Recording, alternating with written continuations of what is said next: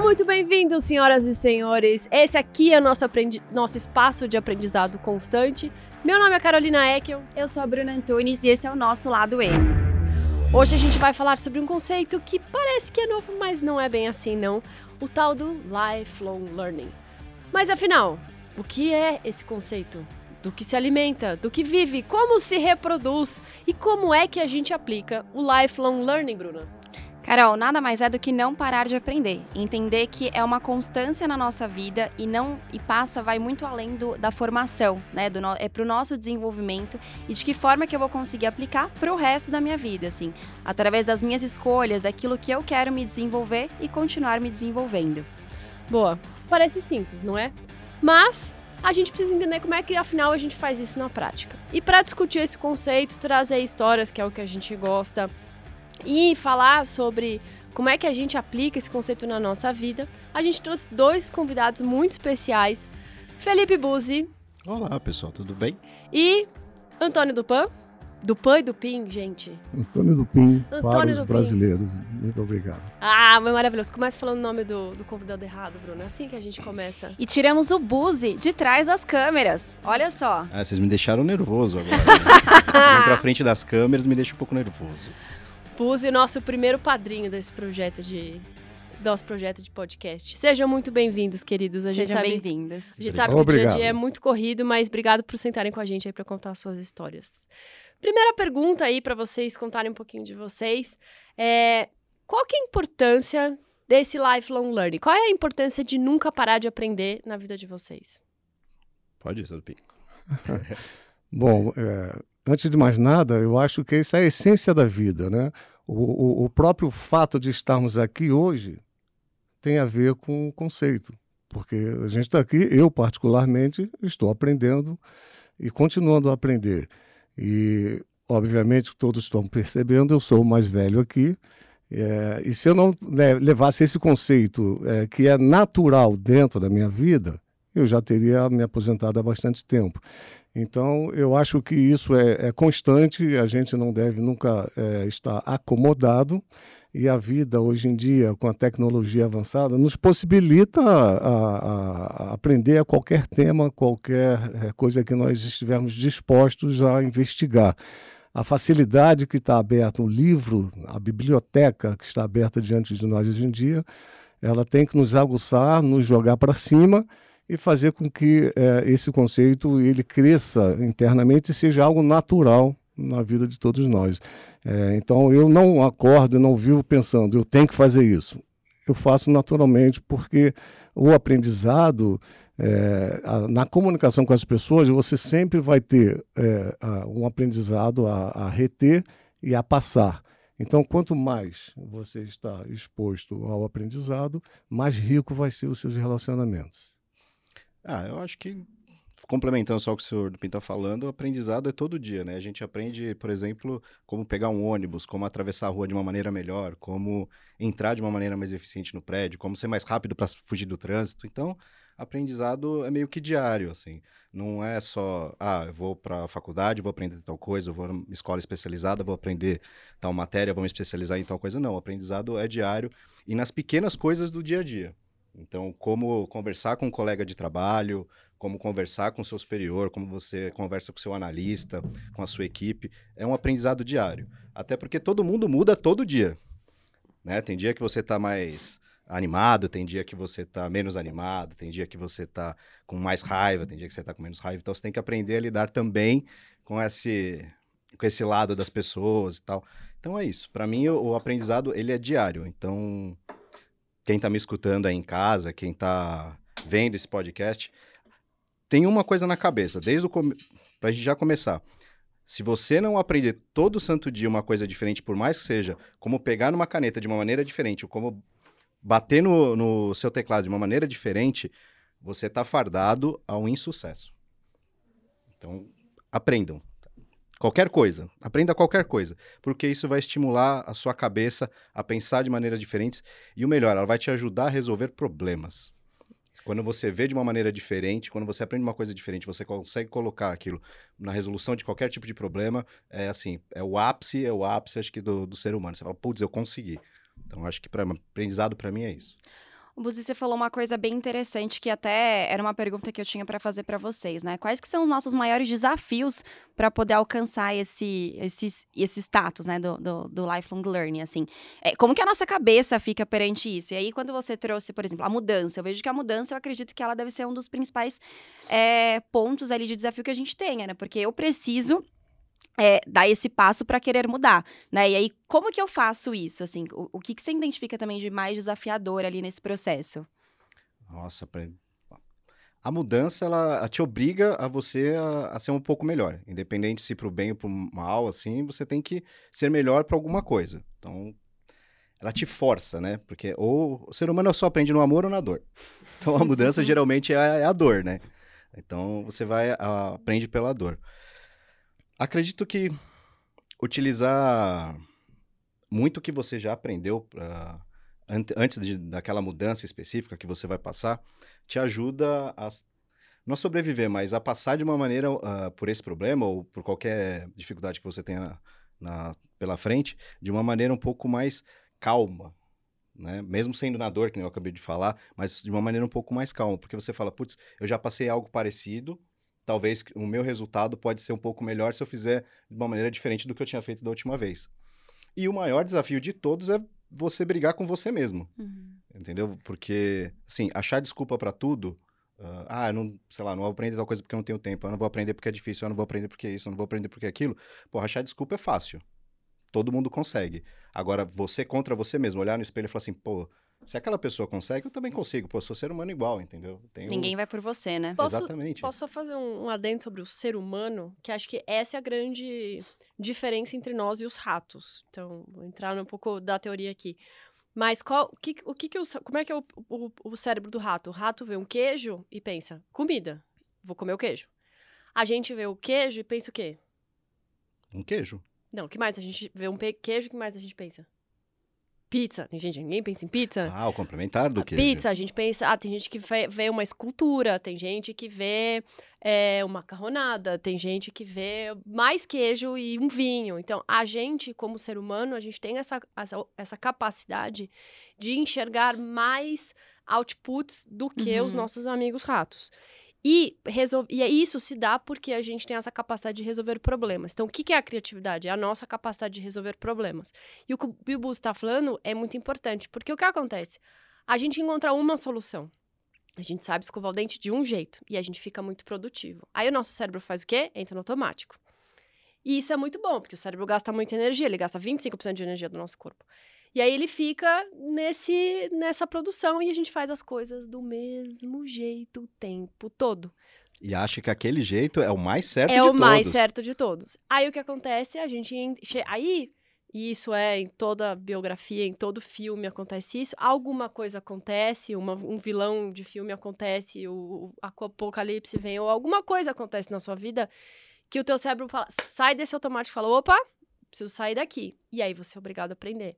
É então, a dor. É, e aí essa dor, esse movimento do sair do automático e buscar alguma coisa diferente. Acho que isso é tão difícil, assim. É, é, eu diria até que, diante dos desafios, é necessário você sentir aquele friozinho na barriga, né? Uhum. Porque aí é, você pensa, eu estou indo para um, um, fato novo, um desafio novo, mas uma coisa que o Uzi falou que é muito importante, e, e, e eu posso dizer pela minha experiência de vida, é que o, os ciclos se repetem. E na minha área de atuação profissional de gestão de ativos, muitas coisas acontecem e vão se repetindo. Você tem vários momentos de euforia nos mercados como um todo e vários momentos de depressão.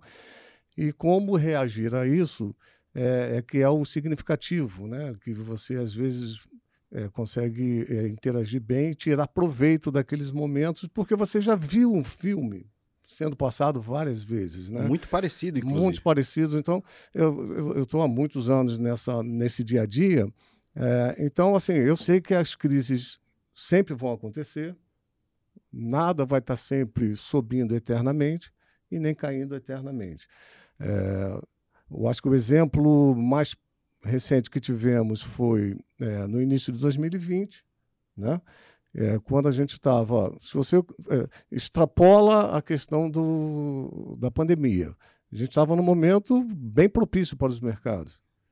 É, eu tenho, depois eu até compartilho uma, uns, uns projetos que eu tinha naquele momento para minha vida pessoal. É, então, em março de 2020 aconteceu aquelas coisas, teve aquela, aquela, a, a, aquela devastação nos mercados como um todo pelo desconhecido. Uhum. Mas ali era um desconhecido global, realmente. A gente, e aí mostrou a capacidade é, é, do ser humano de, de, de reagir àquele evento, como foi a mobilização científica global na, na, na busca mais rápida possível da solução. Mas, assim, no final daquele ano, não só os mercados já tinham recuperado toda aquela perda inicial do primeiro semestre de 2020, como é, estavam até acima. Então, muita gente se desesperou e, e, realizou um prejuízo e depois foi é, é, ruim para a sua, sua saúde financeira e, paralelamente, para a sua saúde física e mental e profissional também. O senhor acha que é, nesse momento que a gente sentiu a dor da pandemia no mercado, assim, a gente aprendeu realmente a como nos gerir diante de crises? Olha, eu acho que ali tinha um fato novo por exemplo, uma crise que a gente poderia ter em termos de impactos financeiros, um paralelo parecido, foi a do subprime é, em 2008, 2009, hum. que devastou os mercados como um todo, na questão, principalmente, é, é, começou nos Estados Unidos. É, então, essa aí foi assim, foi muito rápida, o impacto foi muito violento e tinha um desconhecido, um risco do desconhecido muito grande.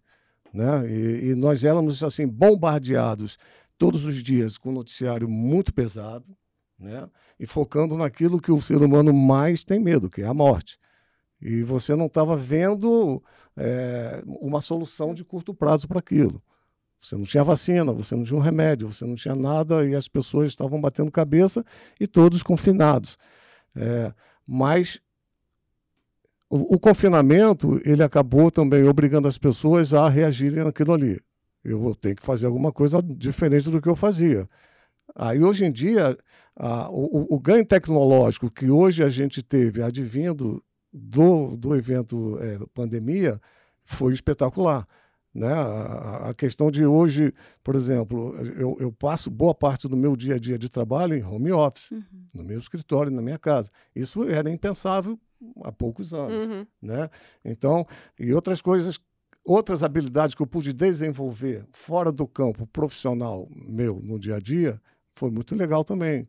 É... Conta uma pra gente. Quero saber o que, que é que vocês aprenderam na pandemia. Ah, eu aprendi a fazer a, a, a, a, cozinhar, principalmente bolos, doces, pães, essas coisas todas.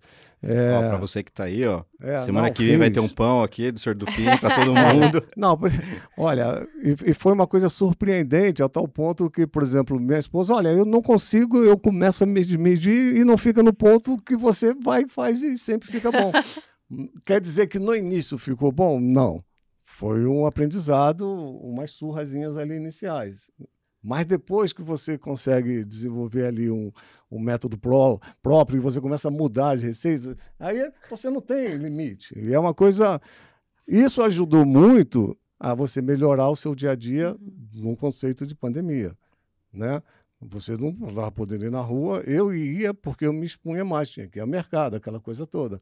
Mas foi uma forma de você manter uma, uma saúde mental equilibrada eu não estava trabalhando profissionalmente naquele momento, porque é, em janeiro daquele ano a empresa que eu trabalhava tinha encerrado as atividades. Eu tinha programado uma viagem de um mês, no mês de março, fiz o preparativo todo. Não foi?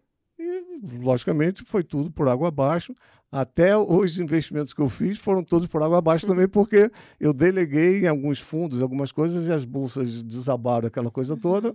Eu simplesmente fiquei quieto, não fiz nada. Eu não realizei prejuízo nem nada. Como eu falei para vocês no início da conversa, no final do ano eu tive a oportunidade de, de sair com ganho, aquela coisa toda.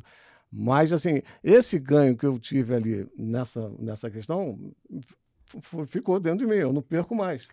Tá ali, eu, eu sei que é eu seu. sou capaz. É, é seu. Eu sei que eu... Ô, Buzi, conta aí o que você aprendeu na pandemia.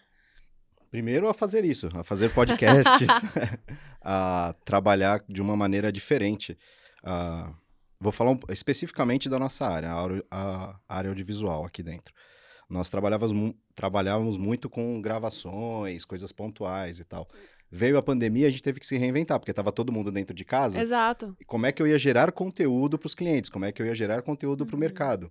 Então a gente teve que buscar N alternativas. Então, fazer podcasts, fazer lives com todo mundo em casa. Como que eu ia fazer isso? E arrumar o cenário de todo mundo, né? A casa de todo mundo virou um set, né? É, Exatamente. Isso já no conceito do modal. Já no conceito do modal. Tá. Ah, aqui no Modal, logo no começo, eu até brinco, quando a gente chegou aqui em 2018, era uma pessoa e uma webcam.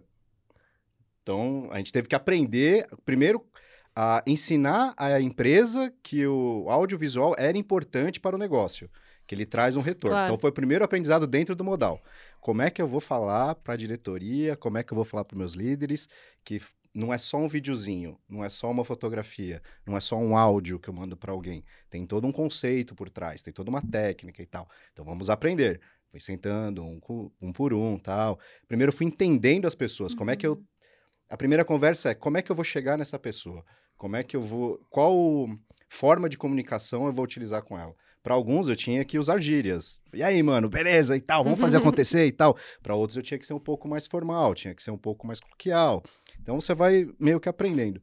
E a pandemia acabou com tudo isso. A relação que eu tinha com as pessoas de poder sentar, tomar um café, entender como é que é essa pessoa, como é que eu ia, qual comunicação que eu ia usar com essa pessoa, acabou. Agora era ligar um Teams, na maioria das vezes não tem câmera, é só um áudio, como se fosse uma ligação telefônica, e você, e você sei lá, tirar alguma coisa dali para poder falar para ela assim, então, a gente vai fazer uma live domingo às 9 horas da noite e eu preciso da sua ajuda. É, então foi um aprendizado também por conta do relacionamento. É, a gente Não aprendeu a se relacionar também, né? Exatamente. O relacionamento entre as pessoas ah, teve que mudar de uma maneira absurda. Porque antes eu me relacionava. Hoje, a gente tá se relacionando. Eu tô vendo vocês, eu consigo pegar, assim, na Uhum. Bruna. E a Bruna existe. Seu Dupin tá na minha frente. Na pandemia, eu falava com uma telinha. É. Eu não sei se É. a pessoa existe, se é um robozinho, sei lá. Se ela fez a vozinha do Google lá e tá dando um Não, play. e, e o corpo fala, né? Quando a gente tá aqui presencial, a gente vê gesto, a gente tá também, o nosso corpo tá expressando. E quando a gente tá no Exatamente. online, Mas Eu, mas eu vou dar um outro lado, assim. Eu acho que a pandemia também abriu o lado do ser humano, assim. Eu, acho que o grande exercício da pandemia foi que estávamos todos em casa, imerso num universo de nós mesmos. Você Uhum. tá, Carol, filosofando, mas é, estávamos todos com medo, estávamos todos em casa, cada um no seu núcleo familiar ali vivendo, ou não, ou sozinhos, uma gente que morava sozinha é, nos confrontando com o que a gente tinha, né, dentro da nossa cabeça. Mas, e eu gostei, e, e teve um lado de, de abertura também para esse para esse olhar de que, ah, somos seres humanos por trás dessa telinha, Uhum. né? É, tinha uma, um, um- varal de roupa estendida atrás, tinha minha filha passando e entrando no, no meio da, da live perguntando se já tinha acabado, assim, né? Tinha gente que, né, o, o- gente com o marido fazendo café, assim, a gente teve de tudo, assim, gato passando na frente. É, Cadu da Eleven tem uma história ótima que ele tá fazendo uma live e aí um, um dos convidados dele pegou um gato e jogou o gato na janela, assim, Oh. tem- as- aconteceu de tudo. É, então, eu acho que também, de algum lado, essa pandemia fez com que a gente se abrisse para o ser humano, assim, e a gente também se ap- aprendeu a se relacionar e tentar se conectar de alguma forma, mesmo numa telinha, assim, acho que também teve esse aprendizado. Vocês acham que a gente aprendeu a se expor durante a pandemia? É isso, isso que eu ia comentar, porque ah, muitas, muitas pessoas ficariam naturalmente inibidas, né? Estando diante de Você fica um sua mais imagem. recluso. É. né?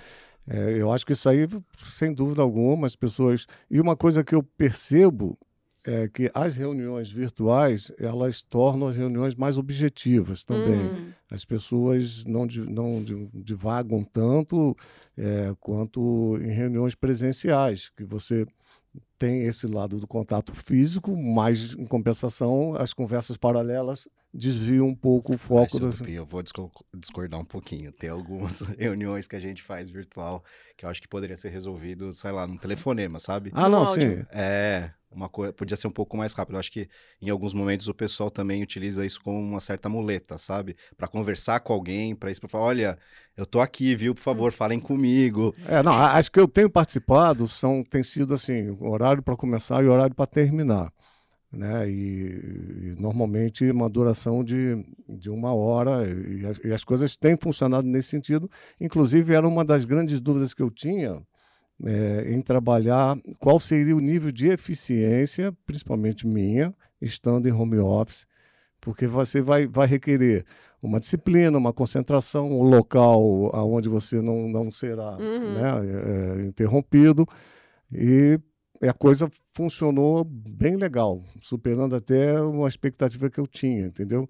É, então, assim, nesse sentido, eu, eu, eu consegui ver esse lado positivo dessa, dessas reuniões. Eu sempre, não, nunca muito gostei muito de, de reuniões demoradas, né? E, e essas que eu, tô, que eu tenho participado, elas têm sido assim, eu, começa tal hora e termina tal hora e o assunto é, é encaminhado. Então, Olha que legal. Ele falou que durante a pandemia, a visão dele foi que o pessoal começou a ser um pouco mais eficiente nas reuniões. Então, o senhor acha que essa distância, desse distanciamento uh, presencial das pessoas fez com que as pessoas aprendessem a utilizar o tempo de uma maneira melhor? Nessa uma hora de reunião, você acha que foi, o pessoal começou a ser um pouco mais objetivo, coisa que não era antes? É, a, experiência que pessoal que eu das que eu participei, sim, tá? Eu acho que sim. E eu acho que tem um olhar de aprender a importância de gerir o seu próprio tempo. Eu acho que uhum. é, o, é, o, uhum. despertar da consci... é o despertar de que existem assuntos que a gente não falava antes e que às vezes a gente, uhum. como gestão de tempo, saúde mental, é, que apareceram durante a pandemia e que a gente teve que aproveitar disso, assim. Acho que volta, trazendo um pouco da nossa reflexão aqui, é, e aí, pegando um pouco da, das palavras do, do Ariano Suassuna, tem um livro dele que chama Evangelho segundo Jesus Cristo, ele fala é, que, pesca, que pés que passaram pelo deserto não calçam mais os mesmos sapatos, porque Jesus, no começo da caminhada do deserto, tirou as sandálias, uhum. passou, caminhou o deserto, no final ele chegou e as sandálias não calçavam mais, porque os pés cansados não calçam mais as mesmas sandálias. É, a gente fica diferente, a gente sai diferente. Foi um período difícil, a gente teve que aprender muita coisa, mas a gente saiu diferente. Eu acho que essa é a grande. Olhando para trás, a gente se vê melhor, né? A gente se vê evoluído de alguma forma. E tem, dizer, a gente nunca pode dizer que 100% das pessoas têm esse nível de, de aprendizado desse comportamento. Uma coisa que é muito importante você estar em home office é você é, é, você fica tentado a fazer outras coisas é, que estão ali, né? Você tem que, que, que, que, resolver alguma coisa e você não está ali com alguém te monitorando, te fiscalizando. Então, isso chama uma responsabilidade pessoal muito grande. A pessoa tem que estar consciente de que é, ela tem que ser é, responsável, né? E, e aquela ausência não quer dizer liberdade para não produzir. Exato. Seria mais ou menos nesse. Porque daí a gente cai na. A gente cai no, na, no, no dia a dia, a gente cai na rotina, né? A gente cai no.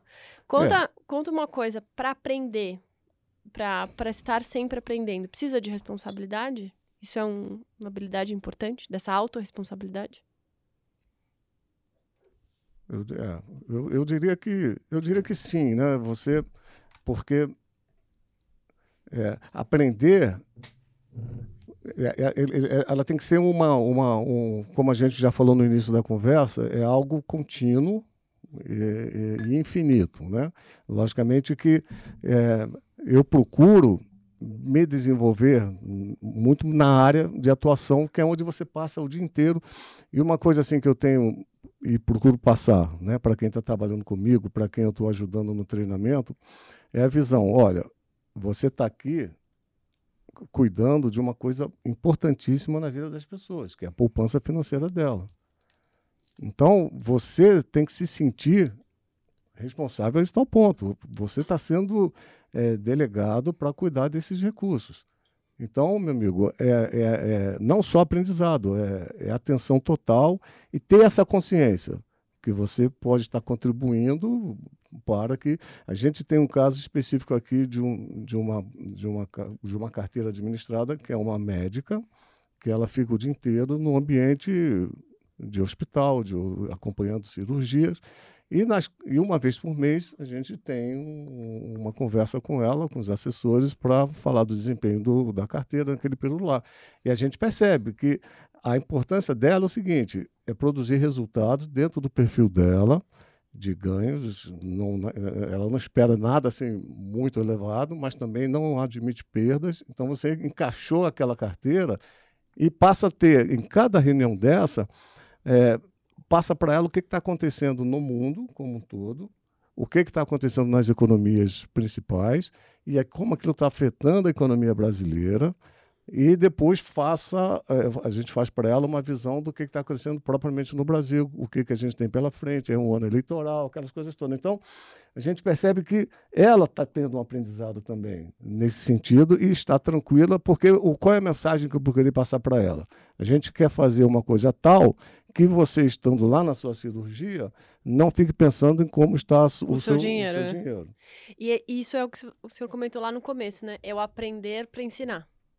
Aprender para ensinar, porque eu tive que ter esse aprendizado de como tratar com ela. Já um outro, outros, outros clientes que nós temos, que já tem um perfil de investidor, que quer duelar contigo com a sua sugestão, então você tem que ter argumentos e tem que, às vezes, acatar algum argumento dele também. E você, no final das contas, é como uma receita. Você constrói uma receita própria para cada um ali. É um aprendizado. Então, isso. isso é... E o dia a dia nosso ali é uma coisa que me motiva a continuar e nunca cansar, é porque é um aprendizado diário.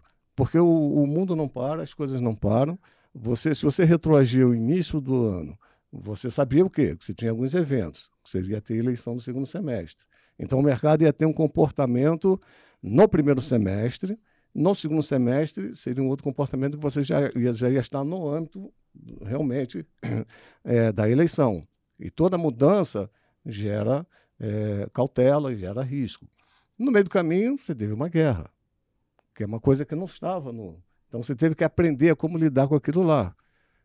Aí você, você ainda tem a China, por exemplo, li, lidando com as questões de lockdown devido à, pandemia lá. Então aquilo também reflete muito, principalmente na relação comercial que o Brasil tem com ela. Uhum. Então, é, esse dia a dia é, e as conversas que a gente tem com a equipe econômica, com a equipe da Eleven, com aquela coisa toda, é, é, é, todo dia um aprendizado. Então, assim, você não tem como cansar disso, entendeu? Mesmo quando é, tira um, período de férias, naturalmente você vai ali dar uma olhada, dar uma atualizada, ver o que está acontecendo. Então, é, então, assim, se você sumarizar tudo isso que eu falei, é, não tem um dia que chega no final do dia que eu não olho e falo, pô, foi um dia que eu aprendi isso, isso, isso, e pude também colaborar com alguém, isso, isso, isso.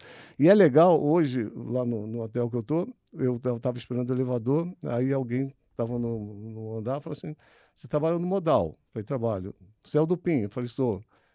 Ah, poxa, tal, eu vi um, um, uma live, uma live sua. Assim, então, assim, você não tem noção eh, assim, da onde pode estar sendo alcançado aquilo que você está falando. Né? Então, assim, é legal que você tenha contribuições a dar para a vida das pessoas e receber também, né? Porque ninguém é dono de verdade, ninguém é nada. Então, eu acho que no mercado, você saber que você não é dono da verdade já é um passo muito importante que você limita os seus erros, limita os seus, os seus é, no caso, saber lidar com os, com, os, com os stops, né? Que a gente fala ali. Legal. Deixa eu, deixa eu fazer uma provocação aqui. Uh, o senhor falou que sim, que você tem clientes que são desafiadores porque eles te questionam e tem clientes que eles querem saber mais o que fazer. Estão mais uh, abertos a escutar. Delego mesmo. É. O que te força a aprender mais? O provocativo, o que vai ficar debatendo com você sobre cada CDB, com cada SA que você uh, quer aportar, ou a pessoa que está só escutando? Olha, no, no, primeiro momento eu tenderia a dizer que é o, é, que é o, o provocador, porque você você tem que estar mais preparado, não para discutir e querer demovê-lo daquela ideia, mas sim faz, fazê-lo ver que os seus argumentos uhum. fazem muito sentido.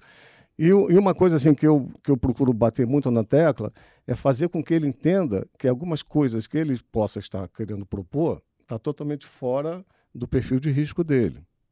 Então, por exemplo, se você está numa época, que era uma época, eu, eu, eu tenho uma coisa que eu tenho certeza disso. O, momento mais arriscado para os investimentos foi o início de final de 20 e início de 21, onde as taxas de juros estavam muito baixas. A taxa de juros no Brasil estava 2%. É, então, culturalmente, a gente sempre teve a propensão a estar investindo em retornos de, dos rentistas, né? que era um termo até que é muito usado. E ali, naquele momento, para você oferir um retorno nominal um pouco mais satisfatório, você foi obrigado a ir para níveis de risco, de bolsa de valores, por exemplo. E ao longo de, de 2021, isso deu tudo errado, porque com a abertura das economias, a inflação surgiu de uma forma violenta no mundo, houve um processo de alta de juros que ainda está em continuação aí na, nas principais economias, o Brasil passou na frente, né, ao longo do, do, do ano passado, é, e, e, então, assim, aquelas pessoas que foram para um, mais risco, mais riscos acabaram sendo uma experiência muito ruim. Então, nesse caso ali, eu entendendo ah, o perfil daquele cliente que vai delegar para mim, eu vou fazer uma carteira conservadora para ele e ele não vai ter o susto que o outro está querendo ter numa mudança de, de, de, de, ciclo de mercado. Então, esse cliente mais provocador, a, a, o maior desafio é fazer entender que ele está dentro de um perfil de risco, que ele tem, que, ele tem que, que respeitar aquele perfil de risco dele, que é muito fácil eu ceder a ele e fazer uma carteira com um percentual de 50% em renda variável, como poderia ter sido normal acontecer naquele período lá. Aí depois, quando a coisa dá errada, a responsabilização vai ser sobre mim, sobre uhum. a minha uhum. equipe. Né? E do lado também, se eu não tivesse cedido, supondo que ele esteja certo e a coisa tivesse ruim, ele também ia me cobrar. também. É. Mas aí, meu amigo, você sempre vai estar exposto a esse tipo de coisa. Você tem que estar seguro na sua recomendação. E, e você tem que estar seguro que, entre a, a nossa relação, ele está nos contratando para nós fazermos aquilo ali. Não cedemos ao que ele está querendo que, que a gente faça. Então a gente não cede.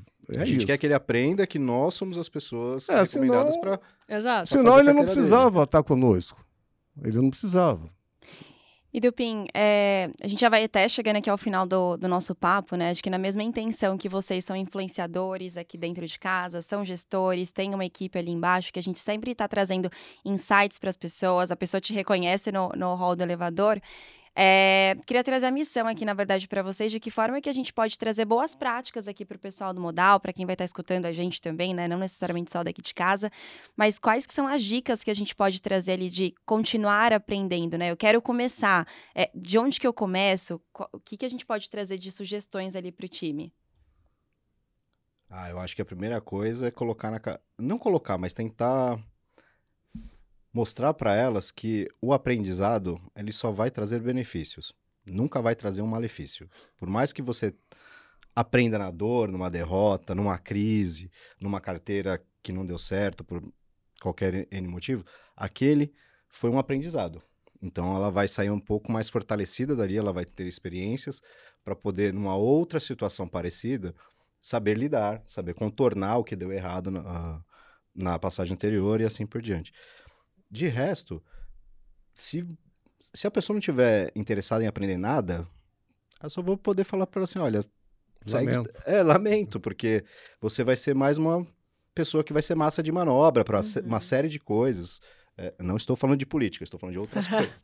É, mas você vai ser massa de manobra para uma série de coisas. Então você vai ter um colega seu que vai te influenciar de uma maneira negativa para alguma coisa. Se você não tem o conhecimento, você vai embarcar na dele. E não necessariamente aquilo vai ser o melhor para você. Uhum. Então, acho que buscar conhecimento, como dizia o ET Bilu, é, acho que é o mais importante para qualquer um. Aí depois que a pessoa está disposta a aprender, fala, pô, eu quero realmente uh, aprender, me ensina aí uh, tal coisa, ou tal técnica, qual uh, o investimento, me ensina aí alguma coisa, aí sim você pode direcionar o que, que ela tem que aprender. Uhum. Porque também tem essa de você, sei lá, você indica um livro para uma pessoa a pessoa não vai ler aquele livro, porque talvez o ritmo da cabeça da, daquela pessoa não é para aquele livro. Talvez tenha que começar num outro. Uh, tem um, alguns livros que eu indico para minha equipe que eles são muito técnicos, né? porque é, enfim, é cabo, é microfone, é luzinha, é isso, é aquilo. Então são coisas muito minuciosas e técnicas.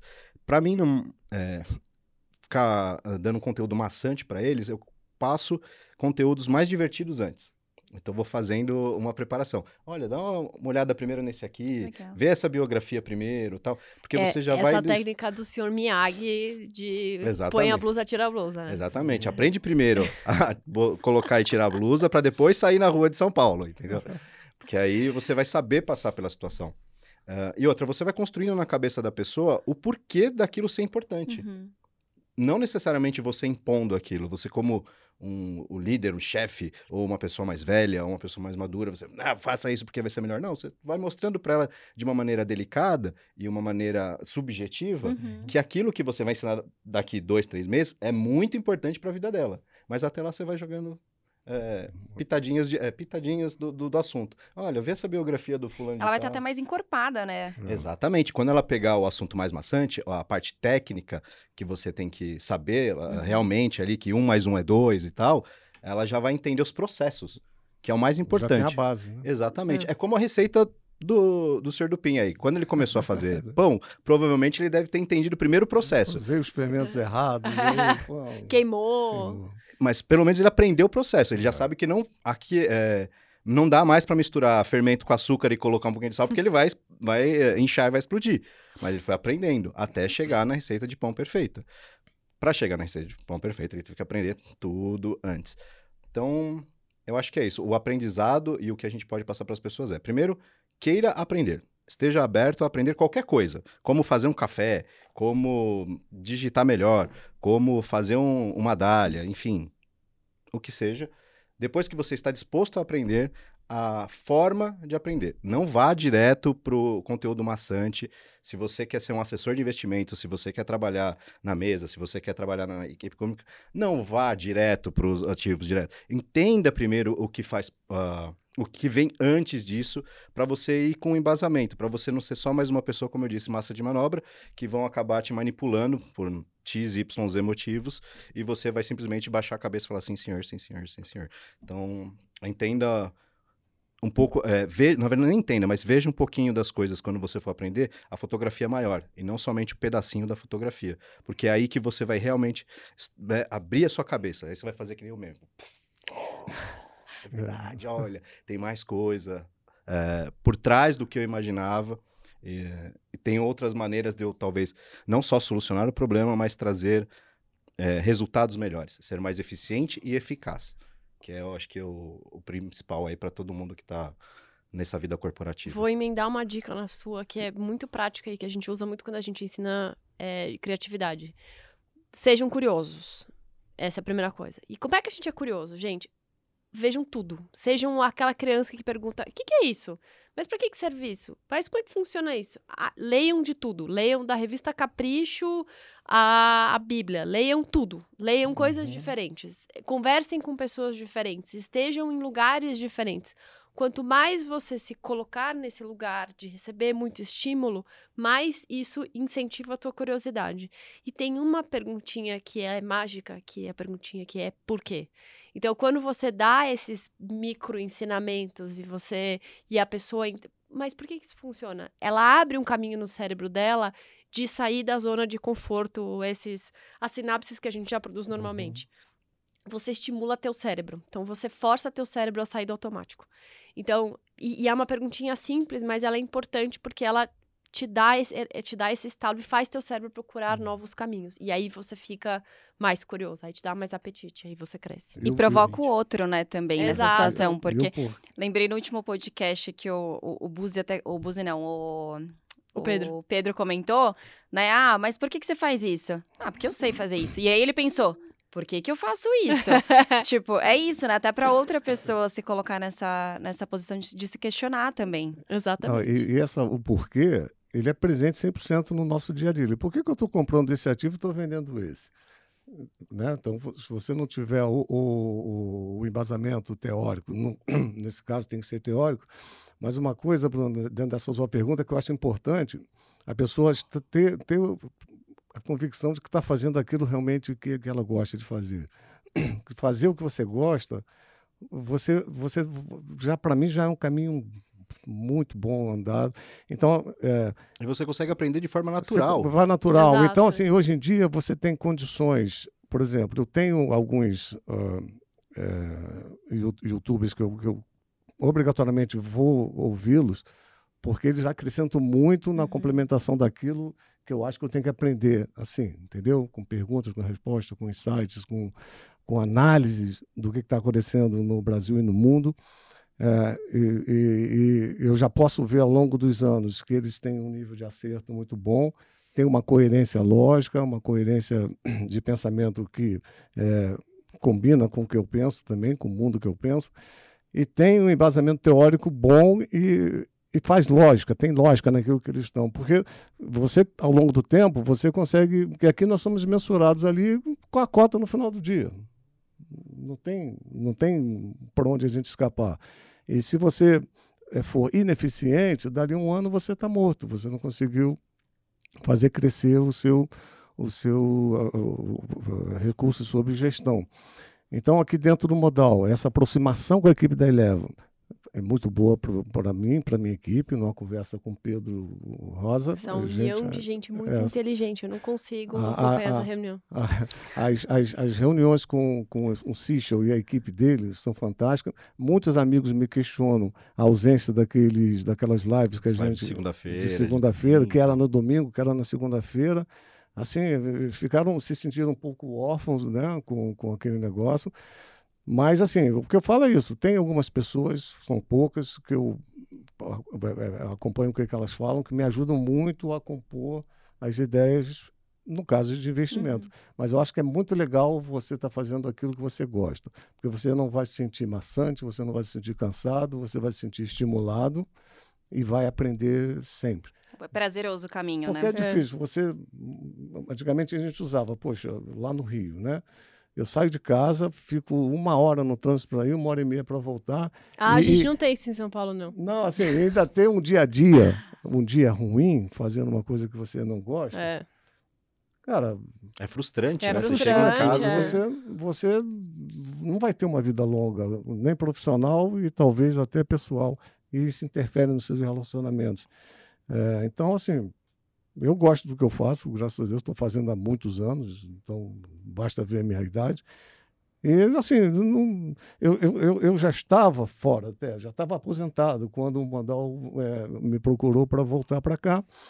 É, foi uma aceitação natural, com algum frio na, na barriga, sim, porque ter, sempre é bom ter, uhum. né? Você vai estar expo, exposto a, a, a, novas pessoas, você tem que saber como aquelas pessoas vão aceitar você né, no ambiente corporativo, na equipe, com quem você vai trabalhar.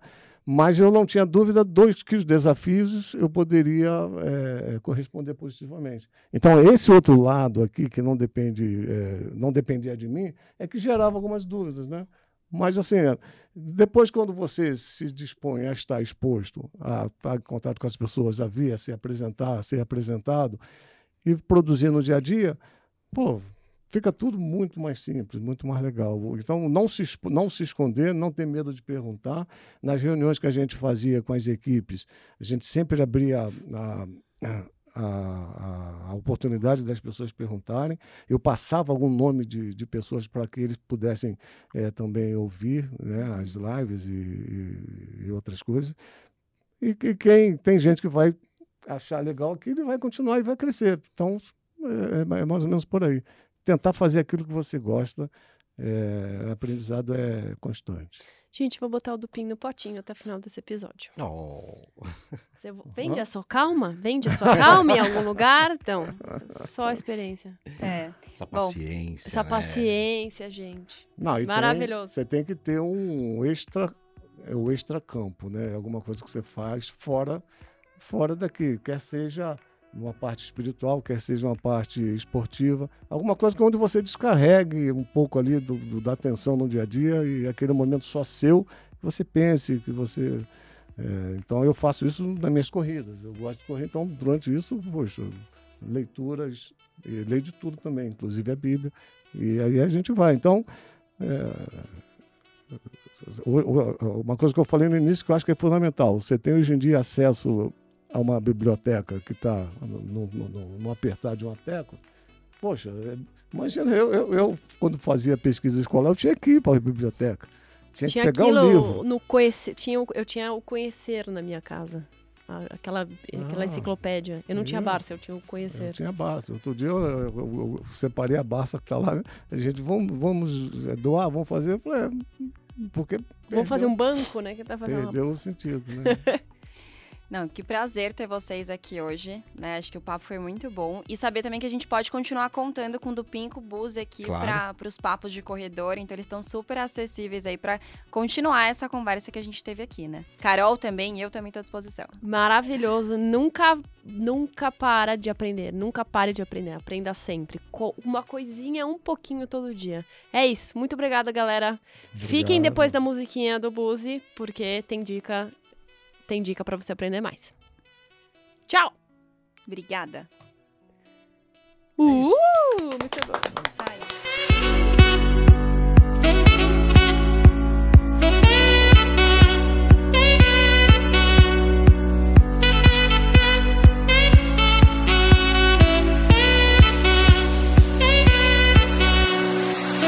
Deixa eu te fazer uma pergunta. Você tem, você tem na sua cabeça de que nada tá pronto, que você tá sempre disposto a aprender, ou tudo que você faz na sua vida gira em torno de provar o quanto você é bom. Se você respondeu a resposta B, saiba que talvez você possa sofrer de uma coisa chamada mindset fixo. E sim, parece papo de RH, mas tem um livro que eu gosto muito que explica sobre esse mindset de aprendiz e como ele pode te ajudar a crescer na tua vida, que é o livro Mindset da psicóloga Carol Dweck. É, se você ainda está um pouco receoso, vá atrás do TED dela, é um dos TEDs mais assistidos da história do TED, e ela conta essa diferença do mindset de aprendiz e do mindset fixo. O mindset de aprendiz é aquele onde a gente coloca o nosso cérebro num estado de aprender sempre, de estar sempre buscando coisas novas, de estar sempre curtindo a jornada de aprender e não só é, sobre se querer se provar no final desse caminho. Foi uma jornada, para mim, foi uma jornada incrível de autoconhecimento. Mudou, inclusive, o jeito que eu educo minha própria filha, para vocês terem ideia. E é um livro que eu recomendo para todo mundo, inclusive com quem eu tomo café. É, leiam, ele é maravilhoso e contem para mim depois se você acha que pode despertar um pouquinho desse mindset aprendiz na tua vida.